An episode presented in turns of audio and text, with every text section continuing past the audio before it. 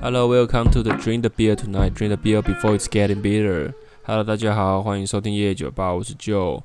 嗯、uh,，Today is 2020, uh, September 13 and 7:39 p.m. 今天是二零二零年的九月十三号，呃，下午七点三十九分哈。今天今天没有跟大家聊呃。 新闻，今天想要跟大家分享一下我这几天看的这个剧哈。那第一个剧的名称是《Freaks You Are One of Us》，它的它是 Netflix 的原创的这个影集哈。然后第二个是应该有点年纪了啦，那可是我是最近才把它翻出来看的。他之前最早看到这个电影的时候是在古阿莫的频道啦。但虽然我现在已经不看古阿莫，那这个东西之后再跟大家分享为什么不看了。这样子，它是日本拍的《生存家族》哦。那为什么今天会想要把这两个片子拿出来讲呢？主要原因就是想要分享嘛，对不对？就是大家看完电影总是会有想要分享，或是有一些想法想要讲出来的时候嘛。那我就是在这边跟大家讲。那这两部片子哈，如果呃有听众他们有听众你们是还没看过，那不想要被暴雷的，那建议你们可以在这边按下暂停，先去看完这两部剧，然后再回来听我的节目这样子，或者说呃其实你不介意剧透，你想大概知道这个电影里面在在讲些什么，那也欢迎你继续啊继续听下去哈。那来到第一个，刚才讲，Freaks，you，are，one，of，the，用中文翻译就是“怪胎，你是我们的其中一名成员”。对，就是直接翻译的话是这样的。那他这个人设跟跟这个就是拥有超能啊，或者说异能的这些这些呃人有关系的，但是它比起我们看的 Marvel 电影啊，或者是 DC 出的这些漫画。原创影原创的这些漫画又更具有这种贴近人呃贴近人的感觉。为什么会说贴近人的感觉呢？因为他们在这个人设里面，虽然虽然说就是预设里面会有这个超能的现象出现，但是它里面并没有用到很多很浮夸的特效，或者甚至是说很很讨喜很讨喜的设定啦，呃。我觉得举例来讲哈，里面有两个很重要的角色哈，那一个是女生啊，女生我们简称女生跟男生，因为她其实就是这两个主要的角色。那女生呢，她是一个大概三十四九零，大概三十几岁哈，然后有一个有一个老公，然后有一个小孩，就是一个典型的小家庭哈。那当然，他们为了这个家庭，他们就必须要啊。呃，就需要工作嘛。那这个女主角的工作就是做，就是比较呃底层的劳工阶级的的这个的工作，在那个呃加油站旁边的餐厅做这个柜台，主要做收银柜台这个责任。那他们他们的第一个遇到的问题就是啊、这个家里的收支快不够了，就是他们的房租房租已经缴不出来，已经。要被勒令退退出，就是房子了这样子。那小孩，那他除了这个金额上面、金钱上面的忧虑以外，他还有小孩的问题。小孩常常会受到欺负，或者说，在他在这个女女生，她在面对她的呃周遭的环境的时候，是相当没有自信。不管不管是对于就是跟老板提到升职的事情啊，或是说被路上的呃。流氓嘲笑她，都只能用忍气吞声的方式去面对，甚至面对到自己的小孩啊，小孩就是难免有的时候，小孩在生物、生物、生物形体上面，或者是一些呃后呃先天的一些能力上面比较不优秀的话，就会受到一些小孩的排挤嘛，对不对？那因为妈妈对自己没有自信，所以他也不敢就是做出什么事情。那这个就是他前面的人设，就是你会感觉到这个啊、女主角的无力，还有孤立无援。那把镜头拉到这个刚才讲的第二个男主角身上哦，还有一个就是很有钱的爸爸，然后有钱之余，就是他也是跟女主角在同一个餐厅打工的店员。那他们虽然打工的店员打工的地方是一样，但他们的家里的环境是非常不一样的吼。一个是有家庭的，呃的的的的一个情况吼。那另外一个就是单身三十几三十几岁的一个老处男，虽然我不知道他是不是处男啊，但是就是简单来讲，他就是他自己住，那就是他。他主要的收入来源还是仰赖他爸爸的供给，住在比较舒适的房子啊。但是他有个问题，就是他爸爸不是非常的尊重他，所以他常常，但是他也不会特别去反驳什么的，因为就跟就跟那个女主角一样嘛，就是收入的问题啊，然后天生个性上面的比较不敢为自己啊、伸张一些权利，就是可能可能也不想跟人家斗。然后又不知道拿什么跟人家斗，然后导致可能养成这样子比较比较懦弱一点的性格哈。那很有趣的就是这这两个人他们的共同点就是他们都有一个超能力哈。那超能力他们不太一样，不太一样啊。那个女生呢，她是她是力力气可以很大啊，然后那个男生是呃可以控制电源，嗯。就是既然这边听起来还是非常普通哦，但为什么我今天要特别把这个剧拉出来聊嘞？因为像我呃，像大家如果看过 Marvel 影集，或是说呃前阵子最近应该也算红啦，就是黑袍纠纠察队。如果没看过的话，可以上网查一下，就是黑袍纠察队的这个影集。简单来讲，黑袍纠察队，我觉得可以想成比较暗黑版的 Marvel 啦。就是虽然 Marvel 啊，它里面很厉害的是，它里面有融合很多就是一般的、一般人会有的七情六欲，但是还是一个非常正向、正派导向的一个电影制作。但是呃，黑袍纠察队就是反其道而行，他们他们都是呃，他们这些人是比较具有黑暗的一面的的人。然后应该说每个人都有黑暗面，但是他们在里面的这个片片子里面最主打的，呃，这个戏份还有最主打的一个主流的价值观，就是他们是一群为非作歹的超能力者。就简单来讲，他那个一个小桥段啦，跟大家分享一下，或 者一个那男主那里面的一个男主角哈，他是一个麻瓜，麻瓜就是没有异能的人啦。然后，呃，他才在第一集的时候开场跟他女朋友复合，然后就因为一个超能力者的失误，然后把他女朋友给杀死了。啊，那这个东西当然非常非常令人悲痛，但是他里面没有太多赘述这个这个男主角的这个情商还有心情的波动哦，反正是一个比较戏剧。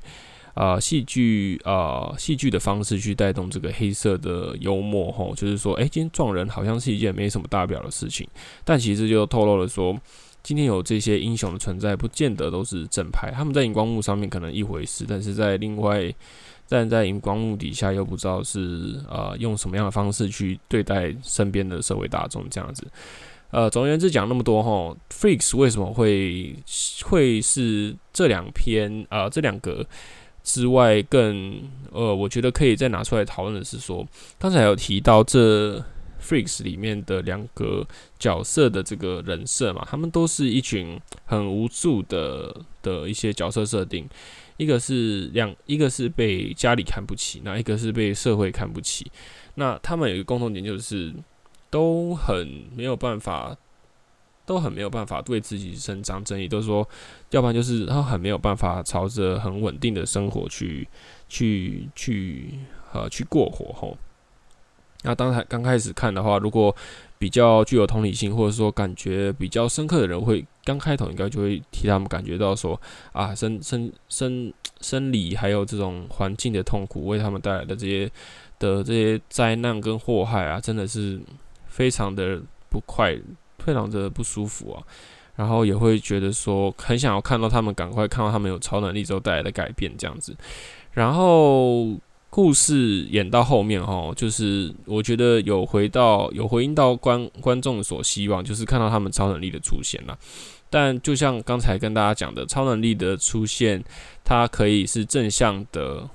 正向的呃这个导向，那也可可以是负面的这个导向哈，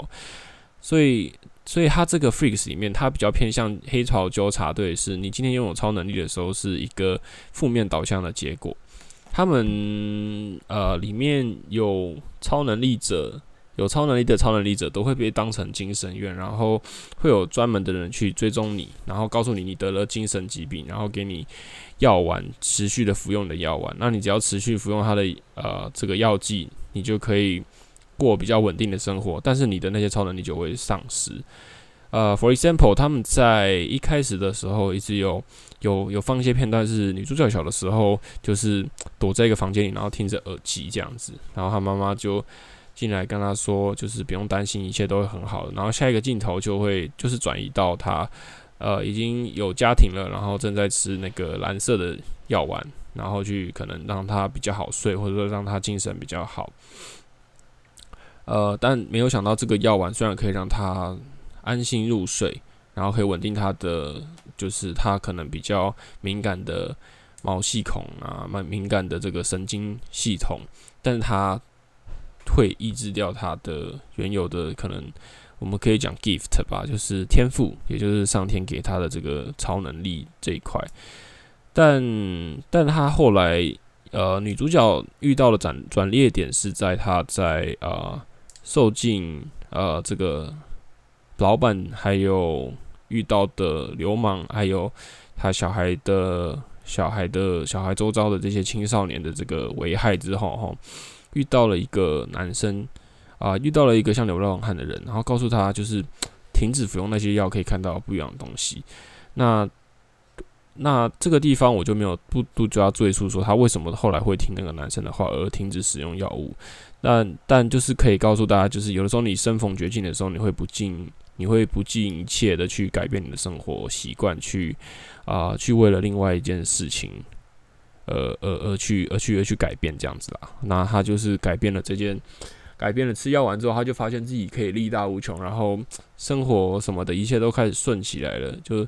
没钱啊，就抢就抢那个提款机啊，然后原本被那些混混戏弄啊什么的，都把人家打飞了这样子。当然一开始看是觉得很开心啊，很开心啦。那后来另外一个男性的那个主角，他是。就是虽然他有这个超能力，但是他跟这个女生持有的态度是相反。女生想要回到正常的生活，就是可以不用去躲避那些人，但是也可以生活得很好。那男生就是觉得，我们为什么要躲避这些人？我们应该用我们的能力去做一些好事，或者说去去为他们这一群被视为怪胎的人，就是获得呃伸张正义这样子啦。那那后来，那这个男生当然也心里也是有一点，有一点不太正常，或者说比较变态化嘛，因为他一直幻想自己可以跟呃、女生在一起，然后有一个超能力的家庭，但是事与愿违，人家已经有家庭了嘛，那人家的心也不在你身上啊，然后他就变得有点愤世嫉俗的去使用他的超能力去到处的去、呃、可能为非作歹这样子。然后女主角就是比较像正面导向的出现，然后阻止了他的后续行动。哈，这个大概把故事讲到这边啦。故事讲到这边就是说，呃呃，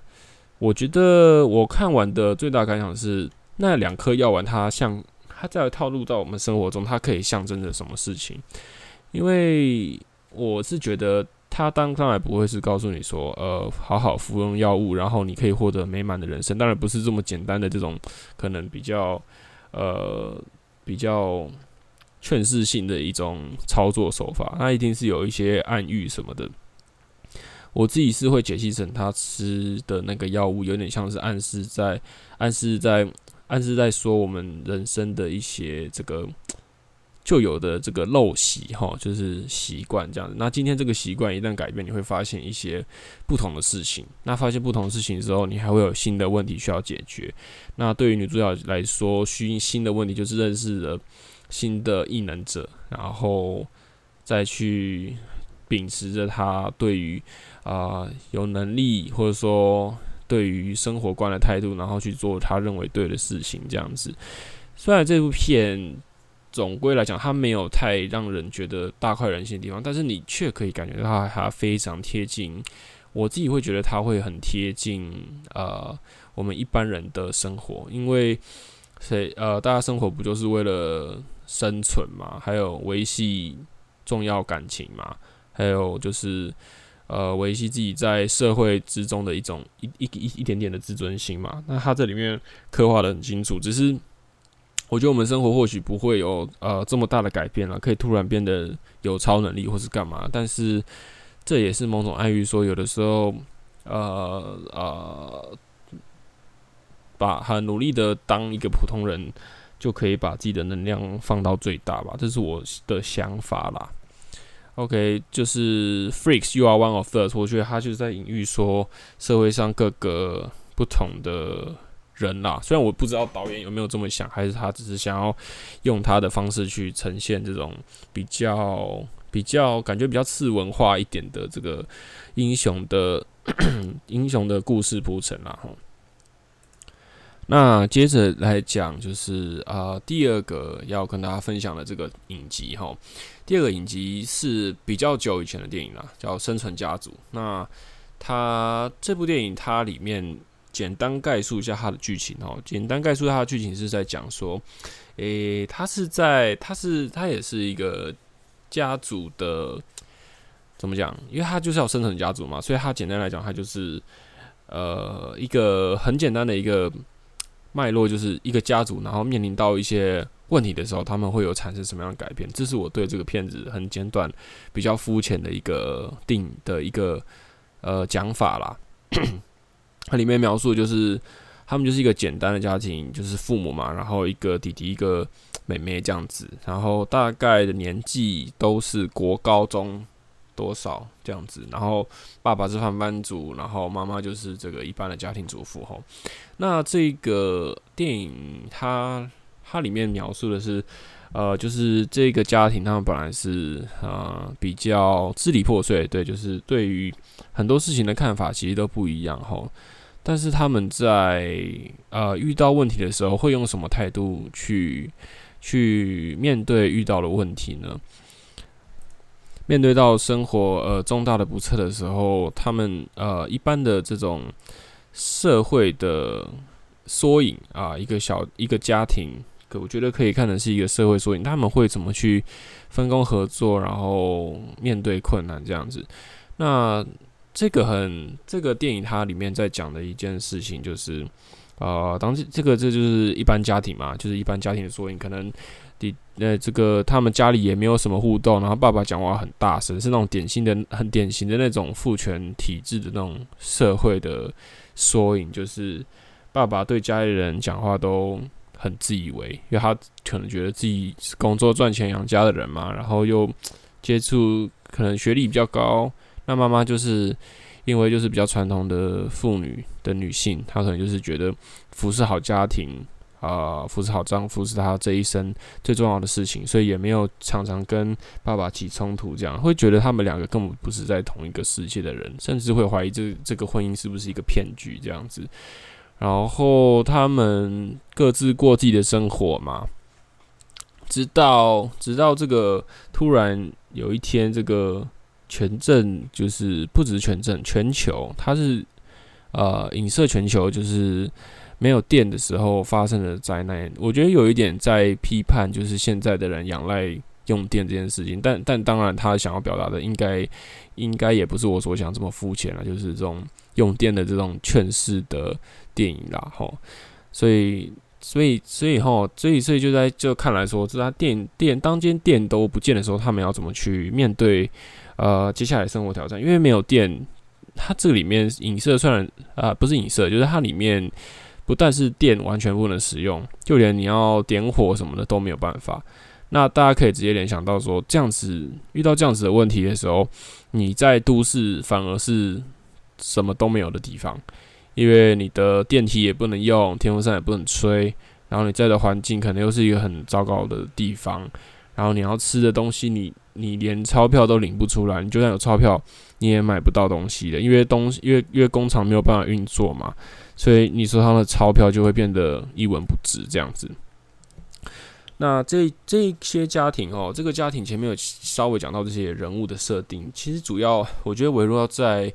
呃，他们因为他们一开始遇到磨难的时候是呃，主要是以爸爸来来带头嘛。那后面的时候，爸爸就有一点站不住脚，那也遇到了很多波折跟风波，然后。里面可以看得出来，就是妈妈的这个照顾家庭的这个，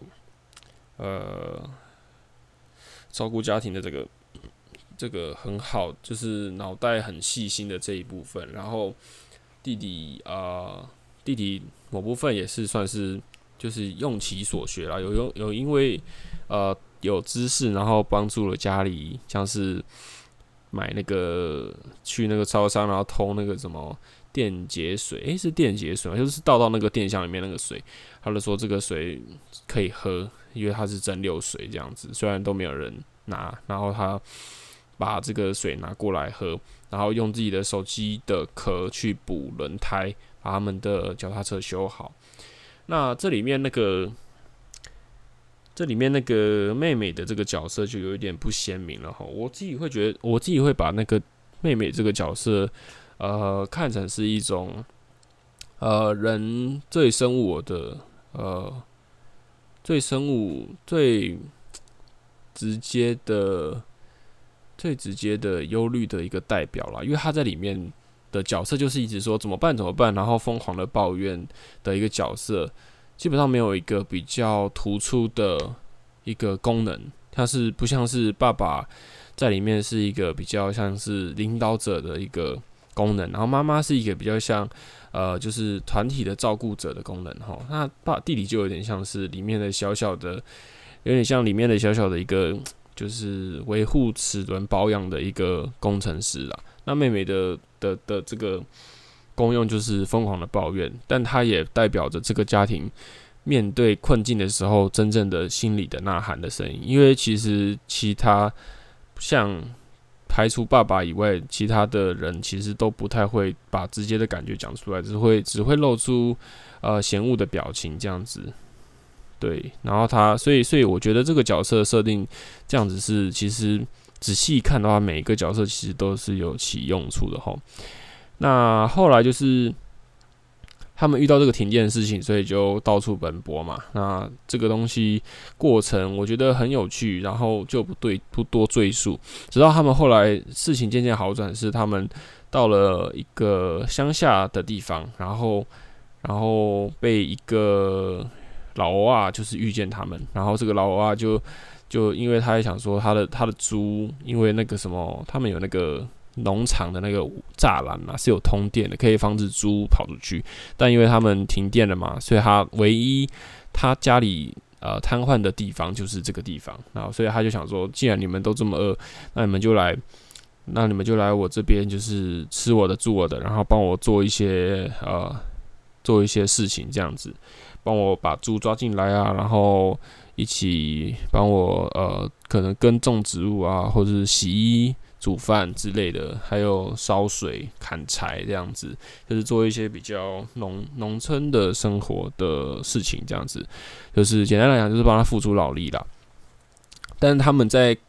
在这个家族获得呃，就是温饱之余，吼，就可以很明显看到他们对欲望的渴求会。呃，就好像马斯洛的那个金字塔嘛，当你的生理、心理被照顾到，你就会开始往比较上层的地方移动了嘛。就是可能爱与归属这一块，他们就想到他们在那个他们老家的这个老家的这个爸妈吼，应该是非常担心，所以他们就虽然啊、虽然虽然他们虽然那个老欧啊，他是很希望可以把他们留下来，但是他们一想到说他们老家的。长辈应该也很担心他们，所以他们就就继续启程了这样子。那继续启程之后嘞，后面就会就变得比较呃，后面就是当然有遇到一些困难。那这个困难最后就是结束，然后他们也回到老家了嘛。然后过了两年多之后，全世界的呃这个大停电又再次的回归正轨。然后当然他们也。回到了这个都市生活嘛，然后一切，然后家里就会变得，一切都变得比较和谐了。然后里面有一幕是我看到的时候，其实当下看的时候是有点有点鼻酸的，就是他呃这个他们遇到一般波折，然后来到那个老蛙家的时候，呃，里面那个女生就是我刚才讲那个妹妹那个角色哈，看似没有用，可是这个时候妹妹在吃饭的时候吃一吃，然后就哭了哈。但我觉得他这边有点可惜是哭，妹妹哭了之后，然后那个弟弟问他。说你怎么哭了？我觉得这个有点可惜啦，就是有点泼掉这个很感人场场景的一个一个鼻这个鼻酸的念头哦。因为那时候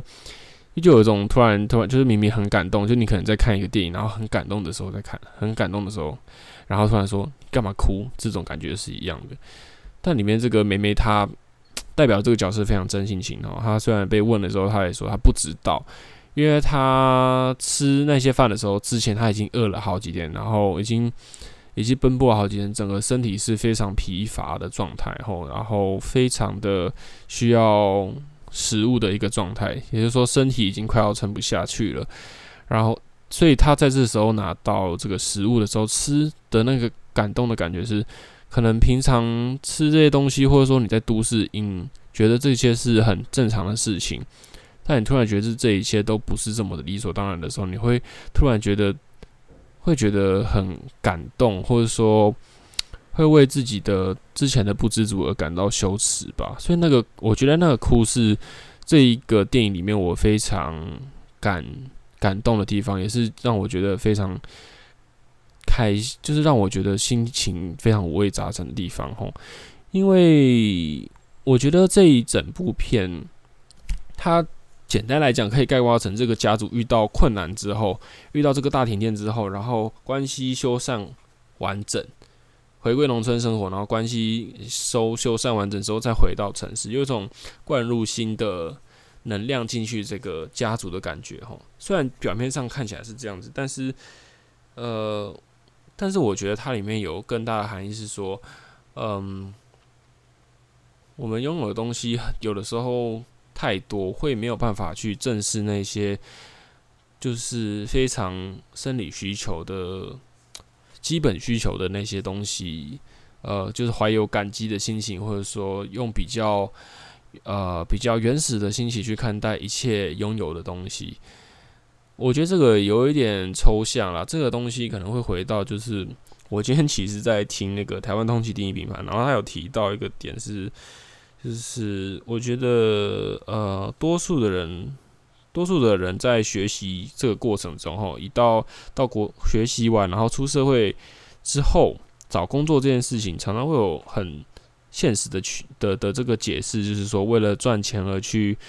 而去找工作这样子，那会忽视掉很多工作它的重要性。拿电影，拿拍电影这件事情来讲好了，它可以吃饱的可能性不高，但是它可以。呃，撼动人的影响力却是一个很大的存在。呃，所以我自己是在翻我自己看的这部片，我想说，所以导演是想要告诉我们，呃，知足这件事情，还是他他只是想要单纯的拍摄一部就是生存，呃，家族如何生存的影片，还是说他想要告诉我们说，人之间的感情有的时候需要经过一趟精神的洗礼，才可以回归。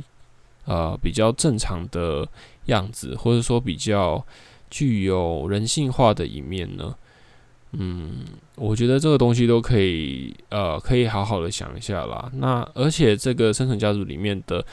配乐也不多，那就是比较日式的镜头，几乎都是就是定点拍摄，然后或者说手持，没有太多华丽的镜头的运镜。然后他就是单，他就是单纯靠这个他们很厉害的场场布，还有他那个演员的这种演技的展现后，然后让你感觉到每时每刻的那个情境下面空气的空气的的那个凝结感，还有空气给你的那种不安分的感觉，或者说感觉到安全感的那种那种快乐。然后看完这部片，会让我觉得有一种。我一开始没有很认真在对待这部片，然后有一种有一种不好意思的感觉，这样子。我觉得这两部片看完都会，我会特别喜欢这两部片子，是因为他们虽然呃很比较偏近写实，但是他们又不会少于这种。嗯，就是让人会想看下去的欲望，我觉得这是非常厉害的。而且最重要是，我觉得电影看完要对，嗯，要对身边一些生活会感觉到一些不一样的看法，或者说有一些醒思。那个东西会比起呃视觉上面，或者说呃比比这个视觉上面，或者说这个音效本身的这个。华丽来讲，会更具有一些深度啦。我自己是这样子觉得的哈。那呃，今天大概分享到这边了。那其实今天会想要讲这些影集，原因主要也是因为我又没有看新闻啦，对不起，因为我真的最近太忙了哈。那也是有发，也有遇到一些生理上面的问题啦，所以没有办法看消化太多东西，所以就有看一些影片，然后想说可以拿这个东西来当做呃这个就是可以拿来讨论的话题吼。OK，Anyway，this is Joe，see you next time，bye bye。